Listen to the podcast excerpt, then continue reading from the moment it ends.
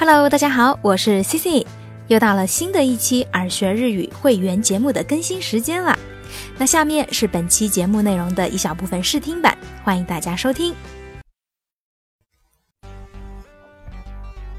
Hello，大家好，欢迎大家收听耳学日语推出的口语周练节目《陪他陪他霓虹国》，我是你们的主播 C C。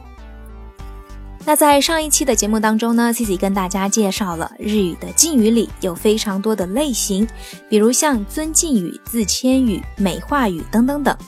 那上一期的节目呢，Cici 跟大家介绍了就是这当中的尊敬语这一类的用法。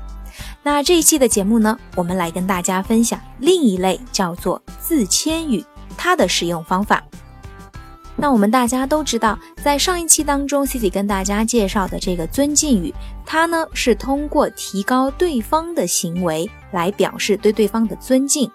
那这一期的这个自谦语呢，它就是与之相对应的，来降低自己的行为来表示对对方的尊敬。那这个自谦语在使用的过程当中呢，它跟尊敬语一样有不同的变形方式。那接下来呢，我们就来一一的看一下。好啦，以上就是本期会员节目的试听内容。如果你也对节目内容感兴趣，欢迎到耳学日语微信公众平台输入“会员”两个字，获取节目内容的详细介绍以及收听方式。最后，祝大家周末愉快，拜拜。